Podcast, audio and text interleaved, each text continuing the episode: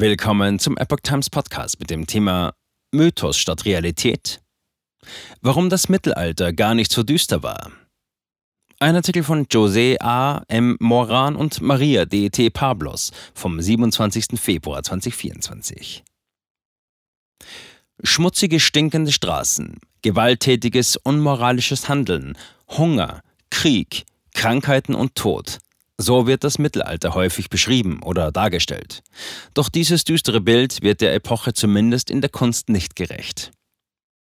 Das Mittelalter begann im 4. Jahrhundert mit der zunehmenden Bedeutung des Christentums in Westeuropa und reichte bis zur Zeit der gotischen Kunst vom 13. bis 15. Jahrhundert. Diese Epoche wird in Filmen, in der Literatur und in der romantischen Malerei typischerweise als düster und unheimlich dargestellt. Szenen wie gravierende Krankheiten oder schmutzige, ungesunde Städte und Gebäude prägen die europäische Bildkunst. Besonders Hollywood-Klassiker wie Die Säulen der Erde oder Game of Thrones vermitteln das Bild von kühlen und düsteren Gebäuden und einer von Krieg, Gewalt und Tod beherrschten Gesellschaft. Das Mittelalter ist also seit jeher durch schlammige Straßen, kalte Paläste, raue Steinmauern und eine insgesamt bedrückende Atmosphäre gekennzeichnet. Mit ihren stetig neuen Erkenntnissen durchbrechen europäische Mittelalterforscher seit Jahrzehnten langsam das düstere Bild. Dank des Studiums der schriftlichen und archäologischen Quellen und vor allem der physischen Gegenstände und Gebäude zeichnet sich vielmehr ein erstaunlich buntes Panorama ab. Fenster in eine andere Welt. Viele Historiker und Archäologen beschäftigen sich beispielsweise mit der mittelalterlichen Kunst und Architektur des vierten Jahrhunderts. Jene Gebäude, die die Zeit bis heute überdauerten, sind in vielen Fällen stark verändert worden oder fast zerstört, weshalb ihre ursprüngliche Erscheinung nur noch schwer bis kaum wahrnehmbar ist. Mit Hilfe historischer Quellen, Ausgrabungen und virtuellen Modellen können Forscher diese wieder zum Leben erwecken. Ein Beispiel dafür ist die alte Peterbasilika, die von Kaiser Konstantin in der Vatikanstadt errichtet wurde. Inzwischen ist sie abgerissen worden und durch den heutigen Petersdom ersetzt worden. Für viele ist der Anblick überraschend, denn das Innere des Gebäudes war voller Farben. Dank der großen Fenster war es luftig und hell und die Ausstattung war prächtig, sodass es die schlanken Proportionen der Säulen zur Geltung brachte. Die Basilika mit ihrem Marmor, ihren Mosaiken, Textilien und anderen Elementen widerlegt den Mythos, dass mittelalterliche Architektur dunkel und düster war. Tatsächlich waren viele Gebäude des frühen Mittelalters in leuchtenden Farben bemalt, auch wenn der Zahn der Zeit von den empfindlichen Wandmalereien nicht viel übrig ließ. Diese Rekonstruktionen sind keine übertriebene Fantasie für ein Massenpublikum, sondern das Ergebnis jahrelanger Dokumentationsarbeit. Die Klosterkirchen, Basiliken und Kathedralen dieser Epochen waren weder trostlos, noch waren ihre Wände aus kühlem, nacktem Stein.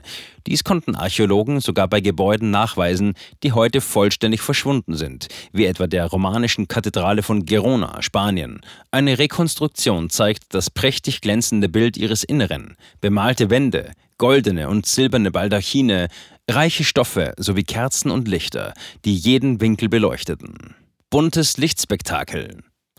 Auch große gotische Kathedralen werden oft als dunkle, beunruhigende Gebäude dargestellt.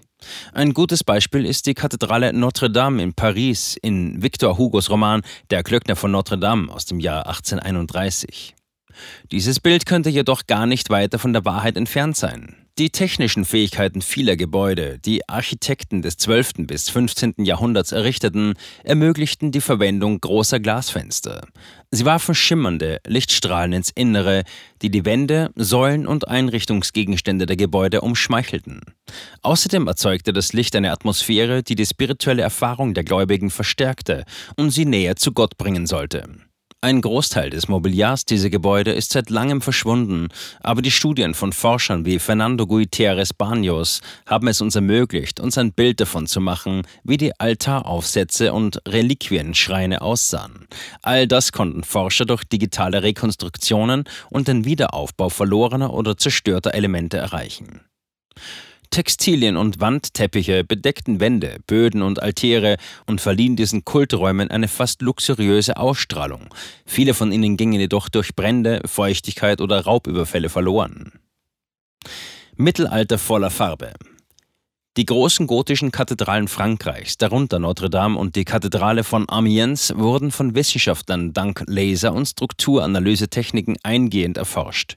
Ihre Studien spielten eine Schlüsselrolle bei der Entscheidung, wie diese Kirchen restauriert werden sollten, insbesondere im Fall von Notre Dame, die 2019 durch einen Brand schwer beschädigt wurde. Heute wissen wir, dass die mittelalterliche Kunst bunt und lebendig war. Das zeigt die Farbrestaurierung der Fassade der Kathedrale von Amiens, bei der die Skulpturen in kräftigen Rot- und Blautönen erstrahlten. Die Anwendung dieser Spezialtechniken in der mittelalterlichen Architektur und Kunst ist ein sehr nützliches Instrument, um die Vergangenheit besser zu verstehen. Wenn das Ziel darin besteht, wahrheitsgetreue Bilder der Bauwerke und dieser Zeit zu vermitteln, dann sind sorgfältige Studien der dokumentarischen Quellen, der Archäologie und der Kunstwerke unerlässlich. Erst wenn dieses Ziel erreicht ist, kann die mittelalterliche Kunst in ihrer ganzen Klarheit Farbe und ihrem Licht erstrahlen.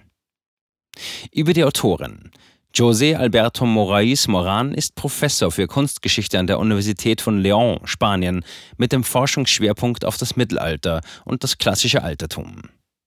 Maria Dolores Teixeira Pablos ist ebenfalls Professorin für Kunstgeschichte an der Universität von León, Spanien, mit dem Forschungsschwerpunkt auf die Erforschung der spanischen Kunst des Mittelalters, insbesondere der Spätgotik.